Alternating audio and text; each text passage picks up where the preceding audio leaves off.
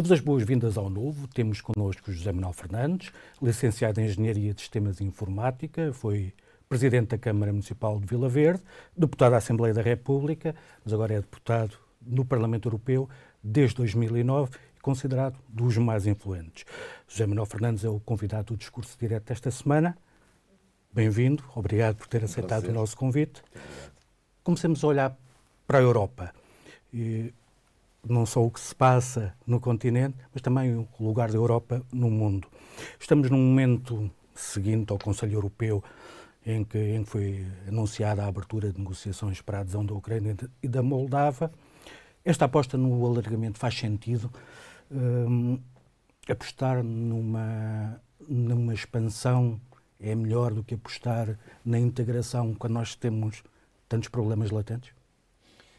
E é isso que poderá ser uma forma de resolver esses problemas latentes. A União Europeia, eu costumo dizer que é paz e são valores. Democracia, liberdade, Estado de Direito, defesa da vida e da dignidade humana. E é em cima destes valores, deste chão comum, que devemos construir o desenvolvimento, que devemos promover acordos comerciais. É em cima destes valores que nós devemos guiar depois também, por exemplo, a economia. Defendo uma União Europeia geopolítica, com autonomia estratégica, que fosse capaz de influenciar à escala global estes mesmos valores e, no fundo, de os exportar. Quando me fala da Ucrânia, nós estamos a falar da nossa própria segurança também. Uhum. E estamos a falar também de valores. Não se esqueça que o Sr. Putin, uma das razões pelas quais, e afirmou pelas quais invadiu a Ucrânia, tem a ver com o facto de considerar que há que combater a decadência do Ocidente. E se você olhar para a Rússia, que financia o terrorismo, para o Irão, uma teocracia que financia o terrorismo, para a China, que é uma ditadura e que está à espera do melhor momento para invadir Taiwan, você vê aqui uma junção, uma coligação, nem sempre clara, das ditaduras contra as democracias. E é importante que as democracias se unam. E é importante dar sinais àqueles que defendem e querem os nossos valores. E há aqui por trás da Rússia uma ideia expansionista que vai muito para lá da Ucrânia e da Moldávia. Da Moldávia, por exemplo, Moldova tem lá um espaço interno, que é Transnistria, com russos, onde servirá para, em determinado momento, o senhor Putin eh, avançar eh, e invadir. Eu não posso é aceitar que, por razões economicistas e egoístas, se tivesse procurado evitar a adesão da Ucrânia. E não falo só do Sr. Orban. Mas essa é que é a questão. Com 27 ou 29 ou 35 Estados, nós com 27 já temos estes problemas de nos entendermos. As instituições dentro da União Europeia estão preparadas para, para ser a base daquilo que estava a dizer, disto do, de Europa ser uma, potência geopolítica com capacidade de intervenção? Uh, respondendo a essa pergunta com Macron e com uh, o primeiro-ministro de missionário António Costa. Macron veio dizer: ah, isto é importante, era uma comunidade política europeia para evitar que a Ucrânia entrasse. Porquê?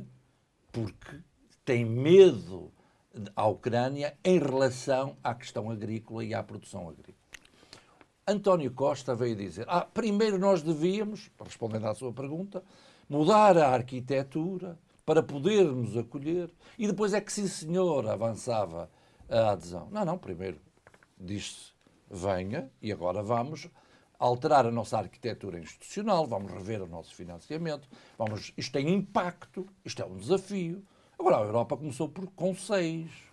Nós, quando entramos em 1986, se os outros seguissem a lógica egoísta, nós também nunca tínhamos entrado.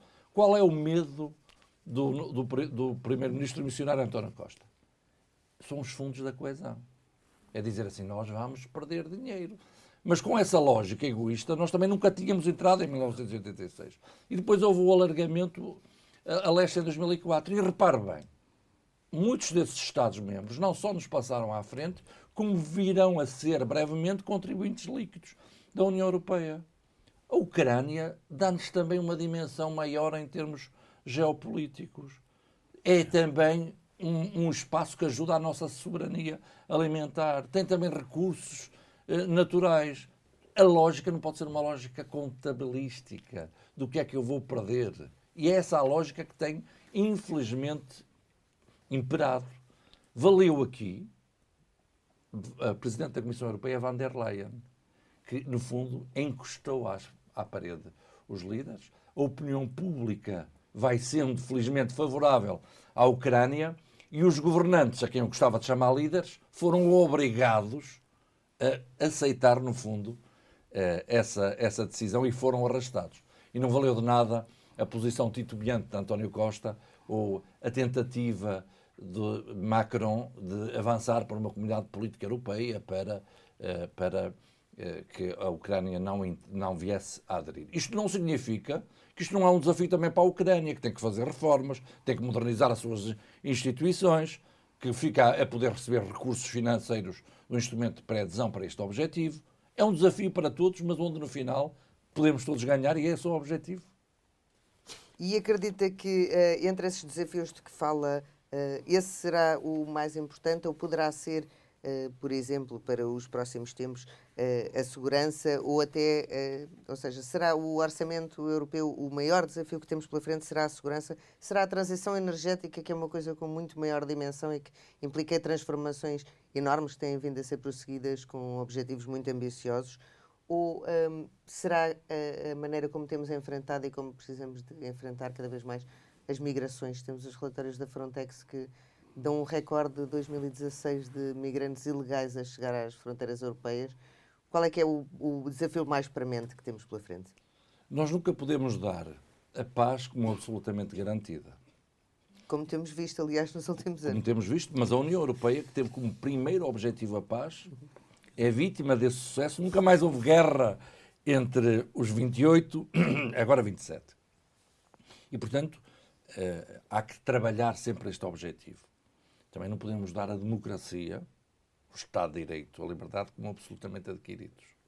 E por isso, havendo alguns desvios na União Europeia, avançámos inclusivamente para o, mecanismo do Estado de Direito, que congela fundos para aqueles que começam a violar eh, o, o, Estado de Direito. E olha, até a Espanha eh, corre esse risco quando faz uma amnistia a troco de votos para poder ir para. Eh, a Espanha o, está a correr esse para, risco? Está a correr esse risco. Vão lá ver se há coragem política para, para se avançar para. Eh, e acredita para, que sim? Não, eu, eu, havendo uma violação do Estado de Direito, não é por ser Espanha, Alemanha ou França que não se deve atuar. Agora, não há, eu costumo dizer convictamente que não há bons ditadores.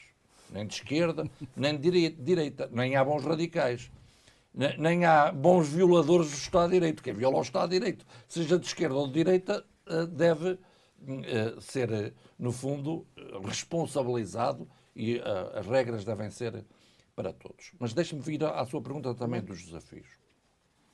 Nós temos desafios brutais à escala global. Um deles é o desafio climático. Estejamos onde estivermos, temos esse desafio. E, portanto, exige uma responsabilização coletiva. A União Europeia, ainda que tem menos de 8% das emissões, está a fazer a sua parte, tem a lei do clima e deve fazer isto já agora, também sem um novo radicalismo que existe, que é o radicalismo verde. Nós neste momento temos o radicalismo de esquerda, o radicalismo de direita e o radicalismo verde. Nós, para atingirmos os objetivos, temos de os atingir com as pessoas, falando-lhes de verdade, planeando. a firmeza, a ambição e o gradualismo devem estar aqui eh, combinados, caso contrário, é a extrema-direita e os negacionistas que passam, a, no fundo, a governar e a impedir que os objetivos sejam eh, atingidos. Mas temos mais desafios. Um desafio que começa a ser global é o das migrações. Há o desafio do aumento da população, que é. Somos 8 mil milhões eh, de pessoas. Em 2050, 9 mil milhões. Mais de metade a viver nas cidades. Isto é um desafio brutal. A escassez de recursos naturais é um outro desafio. Na União Europeia, o maior desafio que temos, ninguém fala nele. e é um desafio pelo qual vamos definhar, é a natalidade. Nós, felizmente, que vivemos mais tempo, é bom, mas nascem cada vez menos crianças. E somos dos sítios onde há mais direitos sociais. Repare, repare só nisto. Nós, neste momento, somos menos de 6% da população mundial. Uhum. Mas aqui estão mais de 40% do, das, da despesa, está mais de 40% da despesa social do planeta. E só temos 21%, Também faz sentido, não é? 21% do PIB, não, 6% menos têm mas acesso a 40% velhos. da despesa social mas do muito planeta. mais velhos, portanto a 90, muito mais cuidados. 94% têm acesso ao resto. Isto é um uhum. desafio brutal para uhum. o nosso Estado Social, para e implica uma outra coisa, é que como estamos a ficar mais velhos, também precisamos de mão de obra, precisamos de migrações. Agora, há aí a migração irregular e a migração regular. E a migração exige também uma outra coisa, que é uma solidariedade europeia, que é uma ação, uma ação conjunta e que é e, e, que não pode ser feita também com base em radicalismo. Uns não entra ninguém e outros vamos pôr barcos e aviões para que entrem todos. Isso, claro que isso é o, é o desastre e não funciona. Portanto, tem que ser feita, tem que ser regulada, mas tem que haver uma solução uh, europeia, europeia para este objetivo. Ora, claro que nós continuamos a ser, primeiro pelos nossos valores e depois precisamente pelos direitos sociais que temos, o Estado Social que temos, o espaço no mundo onde melhor se vive. E, aí, e, aí, e nós devemos não só valorizar, nem sempre temos esta percepção e somos muito negativos, como trabalhar para manter este objetivo. Claro que ser solidário implica também receber os outros. Porque é que toda a gente quer, quer entrar na União Europeia? É precisamente pelas questões dos valores e pela questão eh, económica e pela questão do, do, do Estado Social. Para nós vencermos estes desafios todos, eh, onde há um outro específico nosso que é eh, o, o, desafio da união da energia, o abastecimento uhum. e a segurança energética. Não podemos ser egoístas. Nós temos, a união da energia para nós é essencial. É, é inaceitável as, que as interconexões e aqueles que falam na Europa geopolítica e na autonomia estratégica, como o Sr. Macron, depois não quer deixar passar a nossa energia nos Pirineus. Nós, é essencial, um país periférico como, nós somos, que eh, estas interconexões eh, existam. Como também em termos ferroviários, ligado às alterações climáticas, se nós não avançarmos para a bitola europeia e tivermos que andar a fazer transbordo eh, em Espanha, claro que, eles, a ser uma ilha. claro que, eles, que são eles que lucram, diminui a nossa competitividade e isso prejudica-nos. Portanto, nós estes desafios vencemos se atuarmos em conjunto, de forma solidária, de forma concertada, planeando. Porque neste momento, por exemplo, os Estados-membros, e falou do orçamento, se há coisa que não lhes falta é dinheiro. Eles não estão é isso, a ser capazes de absorver os recursos que têm, a chuva de milhões que está disponível. Mas depois não há os projetos que deviam existir e os recursos para projetos comuns. A investigação, temos o maior programa de investigação, foi essencial para a produção da vacina. A União da Saúde, devemos reforçá-la. A proteção civil e o mecanismo de proteção civil deve ser reforçado. E como eu costumo dizer, que foi um dos assuntos que eu também trabalhei, é mais barato e mais eficaz ter 27 aviões de combate aos incêndios localizados num ponto ótimo uhum. do que ter um avião em cada uma das capitais. Portanto, com menos pode fazer mais. Em termos da, defesa, isso é brutal. Se somar o orçamento da, defesa dos 27, é mais do triplo do orçamento uh, militar da Rússia, da defesa da Rússia porque queremos ter cada um a sua metralhadora, o seu, o seu, eh, eh, o seu jato, o seu tanque. Portanto, nós temos aqui formas de eh, conseguirmos vencer os desafios que temos, apostando na competitividade, não tendo medo desta, desta palavra. A coesão territorial é sempre essencial, a sustentabilidade, a investigação e a inovação, o empreendedorismo, sermos um espaço onde não sobrecarrega os cidadãos com eh, impostos, como muitas vezes acontece, e depois tendo recursos necessários para o orçamento da União. E recursos que implicam, uh, e toda essa ação implica um alinhamento que uh, nem sempre existe, sobretudo nessas, nesses temas mais fraturantes, como, a, como a, a, questão das migrações e da imigração ilegal. É possível uh, conseguir-se essa união no momento em que, uh, como aquele que vivemos, temos posições tão extremadas? Muitas decisões implicam unanimidade. Por exemplo, o quadro financeiro plurianual, que traz os fundos uh, e que define orçamentos por um período no mínimo de 5 anos, neste é 2021-2027, exigiu unanimidade as receitas do orçamento exigem unanimidade e depois a ratificação de todos os Estados-membros. E tem-se conseguido. Agora, também tem-se usado a unanimidade para bloquear e fazer chantagem. No meu caso, o senhor Vítor Orban, que faz chantagem eh, por, por, causa desta unanimidade para ganhar eh, poder e para procurar eh, desrespeitar as regras do Estado de Direito e para que o, aquilo que se chama o mecanismo da condicionalidade do Estado de Direito não lhe seja aplicado. Portanto, há quem aplique mal a unanimidade. Em questões onde não é necessária a unanimidade, mas onde é necessário um grande eh, consenso, consenso e, e, e, e, todos devem estar implicados. Mas repare, no início, eh, quando, mesmo quando houve as crises soberanas, Uhum. No início aquilo era a Grécia, depois era só Portugal, depois era, era Irlanda, depois, depois já podia ser todos Fundo Europeu de Estabilização. Exatamente. O que não evitou essa falta de solidariedade do início. No é? início não evitou, claro. Só depois... quando chegou ali à fronteira de Itália, eles começaram a preocupar. Lá está. Mecanismo Europeu de Estabilidade a seguir. Migrantes. Lampedusa, isto é só Lampedusa. Mas depois uh, os, os, os conflitos e o, o, o, os sírios que entraram, Turquia, está-se a pagar à Turquia para. E, e, estava a haver uma avalanche. A, uhum. a Alemanha recebeu um milhão de, de, refugiados. E depois, ah, isto afinal é um, um problema europeu. A pandemia, e houve os planos de recuperação e resiliência, porque atingiu todos. O que é importante que se perceba é que quando um está a sofrer, um Estado-membro, os outros têm de estar solidários e também são atingidos. E a lógica dos egoísmos nacionais, infelizmente, ainda existe. Muitas vezes só se, só se decide à última da hora para dizer assim, bem, tivemos que decidir assim, porque caso contrário era pior também para nós. Ora, esta é uma lógica que ainda, infelizmente, vai existindo, mas que não deveria existir. Por isso é que a União Europeia é reativa. Passa a vida a reagir, quando devia ser proativa quando devia trabalhar era no evitar-se os problemas. Mas quando se trabalha para evitar os problemas, não se sente que podia haver um problema e não há um ganho político. Não se consegue antecipar. Mas por é... isso é que eu dizia que precisávamos de líderes.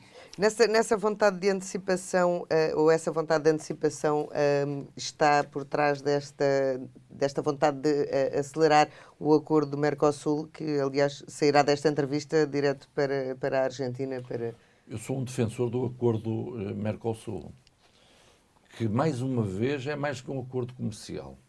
O acordo Mercosul dá-nos, daria aqui uma força geopolítica enorme. União Europeia e Brasil, Argentina, Paraguai e Uruguai são mais de 750 milhões de pessoas.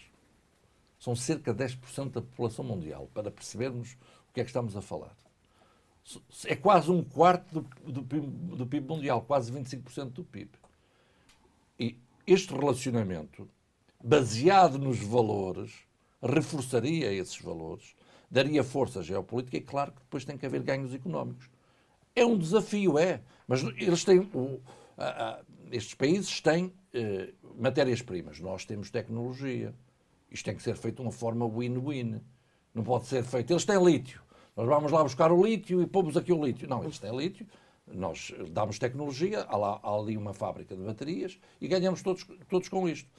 Isto teria um impacto ainda maior do que aquilo que, eh, eh, que pensamos, e para Portugal era essencial, eh, porque teria impacto, por exemplo, inclusivamente, não só no resto da América Latina, que podia ser vista depois isto como um bom exemplo, e é, é um grande mercado interno que, que ali existe, como por exemplo em África.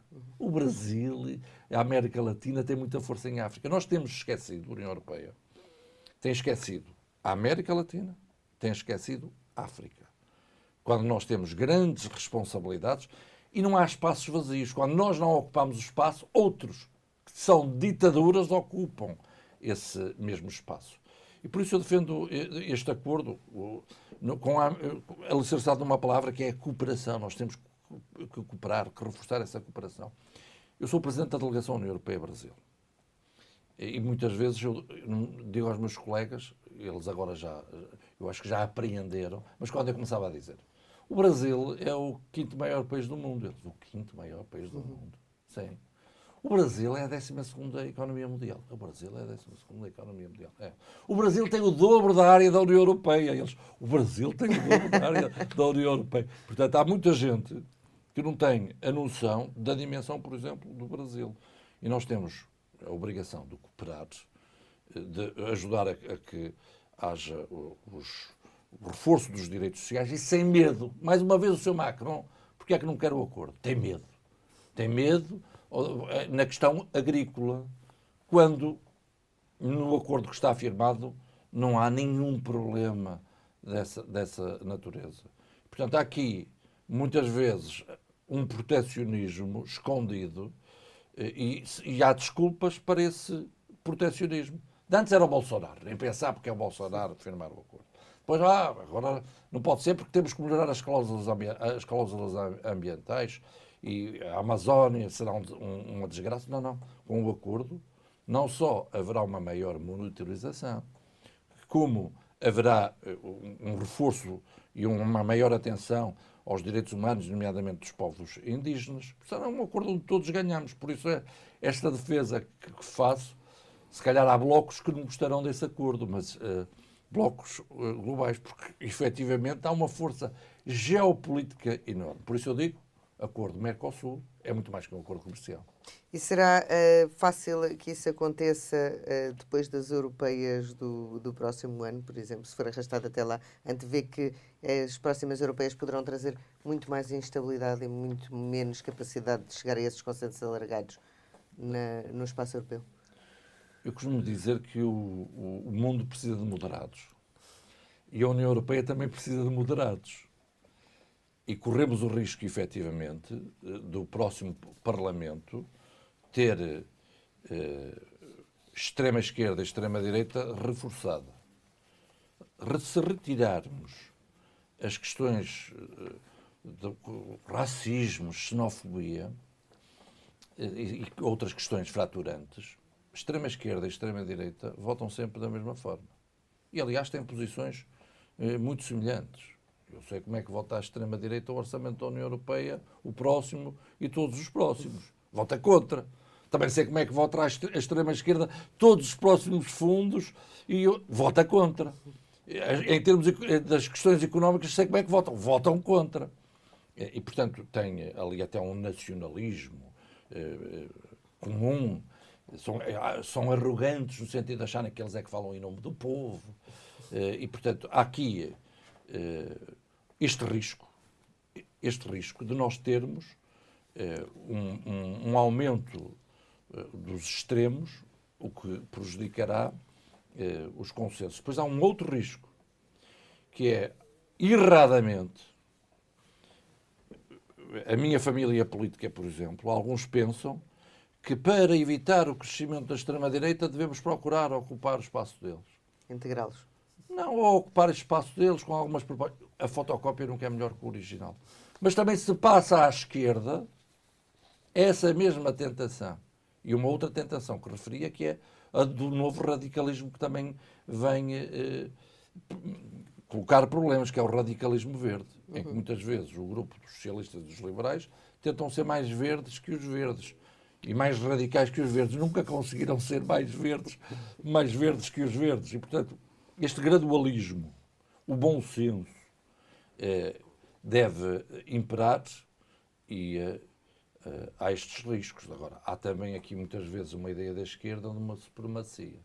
A esquerda, se fizer uma coligação com a extrema esquerda, em que essa extrema esquerda considera que a Coreia do Norte não é uma ditadura, é contra a NATO, não consegue dizer a frase a Rússia invadiu a Ucrânia, se fizerem uma, coligação com essa extrema-esquerda que até defende que saia do euro, não tem problema. Mas se a direita fizer com a extrema-direita, já é uma coisa gravíssima. quando eu acho que não deve-se fazer coligações com nem com a extrema-esquerda, nem com a extrema-direita, não há bons radicais. Esse é o, é, é o pano de fundo para iniciarmos a, a conversa agora na segunda parte. Nós vamos fazer só um pequeno intervalo e voltamos já a seguir.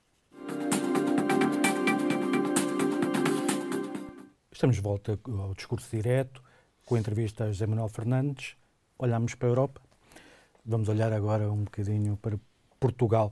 Eh, estamos no meio de uma crise. Surpreendeu a, a derrocada de um governo de, de maioria absoluta uh, neste espaço de tempo, mesmo, mesmo se não tivermos atenção ao caso que, que motivou a admissão, foi uma sucessão de casos e casinhos e de, e de problemas desde que há maioria absoluta. A surpresa é, com uma maioria absoluta, um Presidente da República cooperante e com dinheiro como nunca tivemos, é preciso ter essa noção que nós, de 2021 a 2027, recebemos cerca de metade do dinheiro, 60 mil milhões de euros, que recebemos de 1986 até 2021. Dinheiro, eh, não, é, não, é, não há falta dele, pelo contrário, já agora, tínhamos até 31 de agosto para pedir 8.300 milhões de euros na vertente dos empréstimos de PRR e Portugal não quis. Para na semana seguinte vir dizer ah, nós precisamos deste dinheiro para a habitação. Ou seja, não há planeamento e até há dinheiro a mais para a capacidade do governo. O que tivemos foi eh, mais de uma dezena de, de demissões relevantes no governo, eh, muito, demasiados casos, e depois eh, uma de, demissão que não é por causa do parágrafo que aconteceu, que ela eh, teria, face à gravidade do que aconteceu, teria necessariamente de, de, de existir. É mau, porque, primeiro, as maiorias absolutas, se forem bem utilizadas, dá para modernizar o país, que é uma coisa que o Partido Socialista não fez nestes oito anos e desperdiçou todo, toda, toda esta oportunidade. E é um custo que nós pagaremos. Em termos europeus, também é péssimo. Os meus colegas perguntam, mas o que é que se passa? Como é que é possível? Um ex-primeiro-ministro detido e à espera uh, de um processo. Agora, este primeiro-ministro, acontece isto, chefe de gabinete com 75 mil euros uh, em, notas no, no, no, gabinete. Isto cria uma péssima uh, imagem eu acho que é preciso não só virar de página, virar a página, como mudar de livro. É, é, é preciso mudar a forma de atuar. Nós temos que ter um governo que não tenha medo da palavra competitividade, que goste da iniciativa privada, que queira produzir riqueza, que implemente o empreendedorismo, que não sobrecarregue os portugueses com impostos. Mas um governo que passa a vida a iludir, a construir narrativas, a adiar, eh, não planeia nada, eh, vai usando a tempestade de milhões que tem para tapar buracos, para esconder a sua eh, incompetência e para substituir o orçamento do Estado, que isto é altamente preocupante. Não sei se há noção, mas nós somos, na União Europeia, o país que mais depende do orçamento da União para o investimento público.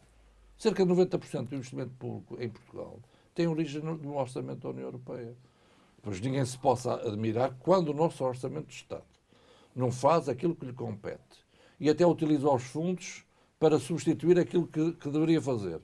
Não nos podemos admirar que outros países de, de leste não estejam a passar à frente. E nós estamos, a, em termos de riqueza produzida por pessoa, a cair desde 2015 consecutivamente. E os portugueses, apesar de tudo isto, estão a empobrecer. Como é que eu posso aceitar que 460 mil trabalhadores estão numa situação de pobreza? O rendimento médio em Portugal desceu em 2022 e foi o único país na União Europeia onde o rendimento médio desceu. E só descer o rendimento médio obrigava a que estatisticamente houvesse um, menor número de pobres, porque a definição de pobreza é aquele que, está, que tem menos de 60% do rendimento médio. Ora, quando o rendimento médio se aproxima uh, do rendimento eh, mínimo, chamemos-lhe assim, tem zero de pobreza, ainda que todos estejam muitíssimo mais pobres. E, portanto, o aumento pobre... do, do, número de pobres foi algo que, que aconteceu. Uh, a pandemia veio para todos. As crises vieram para todos. Mas há alguns que até entraram depois da União Europeia e passaram à nossa frente. Estamos a perder oportunidades. E aí a maioria absoluta, um presidente cooperante e os recursos todos que eh, existem, seriam uma oportunidade fortíssima para nós nos modernizarmos, para nós criarmos riqueza, porque nós somos um país verdadeiramente espetacular. Nós somos um país com um clima brutal, uma gastronomia excepcional, um povo trabalhador, grandes universidades. Segurança. Um, um, país seguro. Nós temos tudo. Agora, depois, há coisas é que o dinheiro não resolve, como eu costumo dizer. Não resolve a burocracia. A lentidão da justiça administrativa. Não resolve. Portanto, isto, mas são, não nem resolve a falta de planeamento. Porque uma, da, uma das coisas que nós devemos fazer, antes de. Em vez de fazermos a pergunta o que é que aí a fundo perdido, eu também quero é que país é que nós queremos em 2030? Em termos de educação, de, de competitividade, de exportações, de redução da pobreza, de investigação. Que país é que nós queremos? E depois olhávamos para os fundos e dizíamos: pronto, agora vamos com o orçamento do Estado, com os fundos, com os privados, com programas da União Europeia que são esquecidos, como a InvestEU, que negociei, vamos construir aqui o desenvolvimento do país, tendo objetivos nacionais e regionais, porque é importante depois também a coesão territorial. Mas foi uma, foi uma oportunidade lamentavelmente perdida. E olhando para o quadro político, uh, temos assistido ao PS a perder um bocadinho depois desta, desta derrocada do, do governo da maioria absoluta, mas o PSD não tem conseguido afirmar-se como uma óbvia alternativa. O que é que está aqui a passar-se? É uma questão de uh, liderança? É uma questão de falta de mobilização? O PSD afirmou-se, uh, desde logo, com base, por exemplo, em propostas. Mas não está a conseguir descolar nas sondagens, por exemplo? Não, pode não estar a conseguir ainda passar essas propostas. Propostas na área da habitação, na área fiscal, na área do, dos professores da educação, do Serviço Nacional de Saúde.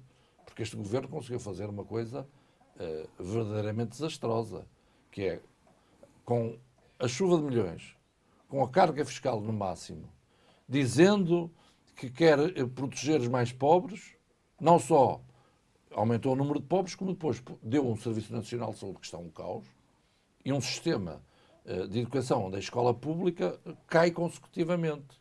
E isto avaria, desde logo, na área da educação, o elevador social. O PSD apresentou propostas para isto tudo. Agora, se calhar, elas não. E não havia sequer eh, eleições antecipadas. Agora, admito que elas não tenham ainda chegado eh, à população e não se tenha conseguido transmitir para a população. É preciso é também perceber-se que desde que por outro lado, desde que uh, Luís Montenegro chegou ao PSD, tem havido um PS a, a diminuir e um PSD a crescer. E, portanto, Mas isso é mais, é mais de mérito do PS e dos casos e casinhos e de toda esta e dessa falta de capacidade de, PSD de subir crescer. é mérito do PSD. Uh, o, o, o, também é evidente que há de mérito do, do, do Partido Socialista. Mas nas próximas uh, eleições. De 10 de março? 10 de março, vamos ter Luís Montenegro e Pedro Nuno Santos. Pedro Nuno Santos que não serviu para ministro, que se veio embora porque não servia para ministro, mas agora quer ser eh, primeiro-ministro. Alguém que despacha por WhatsApp uma indemnização eh, que é desautorizado pelo, pelo primeiro-ministro e que, no fundo, também ele é um radical, que se calhar estava melhor no Bloco de Esquerda do que eh, no, no Partido Socialista. E o, os portugueses vão ter de optar aqui entre eh, Luís Montenegro, que está a construir uma equipa alargada, com nomes da sociedade Civil, que sem saber que havia eleições já tinha propostas concretas para o país, que o Partido Socialista depois veio copiar, ainda que tenha copiado mal. E tem também ambição. E é preciso ver que nós não podemos estar. Há bocado eu dizia que é preciso não só virar a página como mudar de livro. Não é com os mesmos e com aqueles que não serviram e que já estiveram no governo que nós vamos alterar eh, a, situação. Se com, se com António Costa correu mal, com alguém que, no fundo, eh, foi despromovido, correrá pior. E António Costa uh, vai sentar-se provavelmente consigo no próximo Parlamento Europeu? Não ficaria surpreendido. Uh, aí veremos, veremos. Estou convencido que se por acaso o processo judicial viesse a ser arquivado uh, a uma velocidade enorme, e isso significaria antes das da, decisão de quem será, por exemplo, o candidato do PS ao Parlamento Europeu, não ficaria surpreendido que o, o Partido Socialista procurasse vitimizar para as eleições e, em simultâneo, apresentar António Costa para uh, cabeça de lista ao Parlamento Europeu. E para mim era mais do que evidente que António Costa, este ano, teria como objetivo ir para a União, para a Europa, nomeadamente para o Conselho Europeu. Portanto, se não houvesse esta crise, eu estou convencido que existiria a seguir eh, uma, uma crise e que no fundo também terá António Costa aproveita não tinha alternativa mas também aproveita esta situação para ficar livre ou para tentar ficar livre eh, de ir para eh, a União Europeia Parlamento Europeu mas acho que aí o objetivo que estaria e que está na cabeça dele é o, o Conselho Europeu no Parlamento Nacional. As, eh, Mas não conseguirá isso sem, eh, sem que clarifique a situação dele, como é evidente. Exato. No Parlamento Nacional, eh, as projeções indicam uma provável maioria direita, aliás, seguindo aquilo que tem acontecido um, um, um pouco na Europa. Mas essa maioria direita vai incluir o Chega. O PSD, PSD já o líder do PS já, já disse que com o Chega não conversa sequer.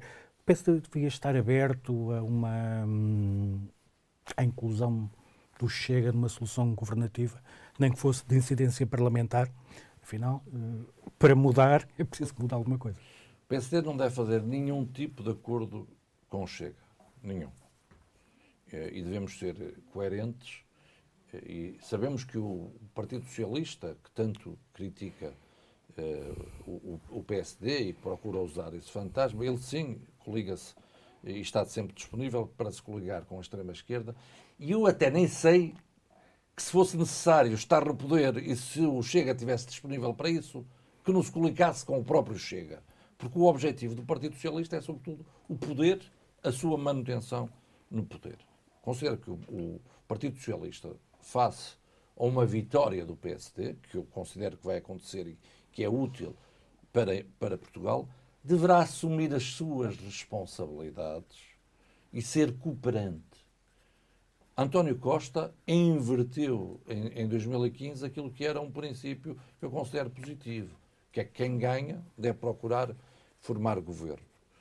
Ele inverteu esse, esse princípio. Eu acho que devíamos voltar à normalidade.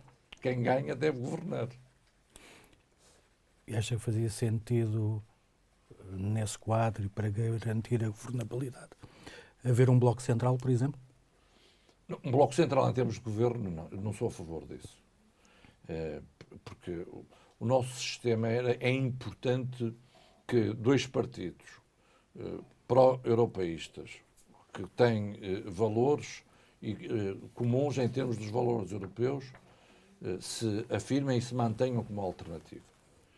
E, e, portanto, considera que quem ganha deve governar e quem eh, perde deve contribuir, como o PSD já fez no passado. O PSD viabilizou governos do Partido Socialista, aprovou é orçamentos. Quem veio, no fundo, a alterar a normalidade foi António Costa, com a geringonça e uma geringonça onde os resultados da sua atuação se veem, se veem hoje. Porque não é de repente que o Sistema Nacional de Saúde eh, fica pior. Não é de repente que o Sistema Nacional de Educação fica pior. É o resultado de uma visão onde se procura nivelar por baixo, onde não se gosta da iniciativa privada e onde não se percebe que esta visão o que faz é contribuir para o aumento da pobreza. O que faz é excluir portugueses mais pobres do Sistema Nacional de Saúde e do sistema eh, de educação, nomeadamente a escola pública. Portanto, o Partido Socialista aí tem que assumir as suas responsabilidades. Vai perder, deve ser cooperante. PSD sozinho ou uma AD com o CDS e, eventualmente, com a Iniciativa Liberal? Com a Iniciativa Liberal está claro que já está excluído por vontade da própria Iniciativa Liberal e considero que eh, a Iniciativa Liberal eh, vai pagar um preço eh, por isso, à semelhança do que aconteceu, por exemplo, na Câmara Municipal de Lisboa. Com o CDS, se existir essa coligação, ela terá que ser, obviamente, boa para ambas as partes e é natural que exista o, o PSD e o CDS estão coligados em muitas câmaras municipais. O PSD e o CDS já estiveram num governo de salvação nacional. Eh, o PSD e o CDS estão no mesmo grupo político no Parlamento Europeu. Portanto, essa coligação é natural que ela, que ela surja. Se não surgir, obviamente também não, não haverá drama nenhum, estou certo, para nenhum dos partidos tem sido muito crítico da forma como foi delineado e como tem sido concretizado o PRR. Aliás, já falámos, já falámos disso. O que é que o que é que é possível fazer para se alterar o, aquilo que foi feito? Um novo governo tem possibilidades de fazer alguma coisa diferente ou, ou estamos condenados ao que já foi feito? Os prazos apertam. Neste momento o PRR tem 2026 como data de fim. Eu sou daqueles que defende que essa data seja prorrogada. E ao contrário do que diz a Comissão Europeia, não é preciso unanimidade para prorrogar esta data, basta a vontade política dos Estados-membros. E até fazia sentido que o PRR e o Portugal 2030 tivessem a mesma duração para termos sinergias, para termos complementaridades. Portugal 2030 já agora vai até 2029 porque no final há aquilo que chama Sim. A regra N mais, N mais dois. Portanto, se fossem em simultâneo, tanto melhor. Isso daria tempo para se procurar alguns ajustamentos. Porque o objetivo dos fundos deve ser a qualidade também. Eu que tenho insistido tanto nesta frase. Não basta gastar, é preciso investir. É preciso, no fundo, gastar bem. Porque muitas vezes nós dizemos assim, ah, é importante é que se, que se, que se executa a 100% e os resultados. Não olhamos, não olhamos para os resultados. Nós temos que olhar para os resultados. Nós devemos procurar resultados. Agora, o, nós não estamos é, preparados para. Não temos projetos de qualidade. Nós não planeamos. Habitação. Porquê é que não quisemos uma parte daqueles 8.300 milhões de euros que dispensamos num, numa, eh, num investimento que é reprodutivo? Em Portugal, nós ainda temos muitos problemas de saneamento básico. Em Portugal, nós vamos ter problemas no abastecimento público de água. É preciso investir na eficiência dos sistemas, onde há grandes perdas de água, na interligação de sistemas. Olha, para a agricultura, nós precisávamos de reservar água. Exato. Nós em Portugal não temos falta de água. Nós não sabemos é armazenar a água e deixarmos que ela vá toda para o mar. Portanto, há aqui muito investimento, só nestes dois exemplos, a fazer. Quer na água, quer na água para a agricultura, quer no saneamento básico, na habitação, mas por isso precisamos de projetos prontos. Depois ainda há outra coisa que era essencial, é a mobilidade, até dentro das cidades. Nós temos muitas autoestradas, mas em algumas áreas populacionais a mobilidade é péssima. Se não, se não for de carro, não consegue. E, portanto, Há aqui investimentos também na mobilidade que eram essenciais. Mas há uma pergunta que é básica, que é o que é que queremos? O que é que queremos fazer? Depois de saber o que é que queremos, nós devemos e consensualizarmos isso, nós devemos ter os projetos prontos para este objetivo. E nós estamos na União Europeia desde 1986. Nós já devíamos eh, não só ser utilizadores dos fundos, como eu costumo dizer, como programadores. Nós limitamos a dizer o que é que há aí? Pronto, então o que me dá jeito agora isto, eu também quero, vamos fazer. Em vez de nós planearmos, de programarmos e ser programadores dos fundos, é usar aquilo que é garantido. Nós temos uma espécie de um rendimento mínimo garantido plus. É um, um rendimento garantido dos 23.500 milhões de euros do Portugal 2030, mais agora os 22 mil milhões de euros do, do, do eh, PRR, isto está garantido.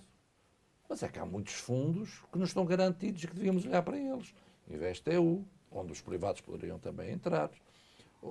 Ter uma atitude fortíssima em relação ao programa de investigação com as universidades e ajudando-os para, para uh, irem a estes recursos. Portanto, nós devíamos saber uh, programar, em vez de ser mero utilizador.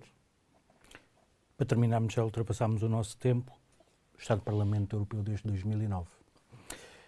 Ainda pensa em mais um mandato ou esse ciclo está encerrado e está na altura de regressar? Eu estou disponível para mais um mandato.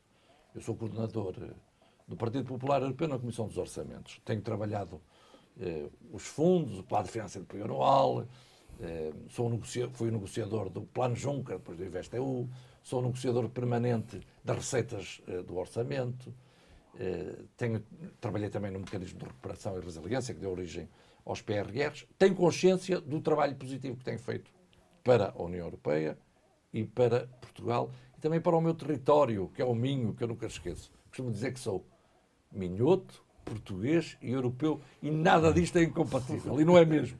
E, portanto, eh, tenho ali uh, funções de enorme eh, responsabilidade, mas que eu considero que têm sido muito úteis eh, à União Europeia e muito úteis a Portugal. E estou disponível, mas há uma coisa: é que quem decide eh, depois esta disponibilidade, quem a agarra ou não, é a liderança do partido. Sr. Manuel Fernandes, muito obrigado. Obrigada. Obrigado. Obrigado também a quem nos acompanhou. Esta entrevista pode ser lida na edição impressa do Novo. Continuará disponível em unovo.pt onde poderá também acompanhar as, as últimas notícias da atualidade. Até uma próxima oportunidade.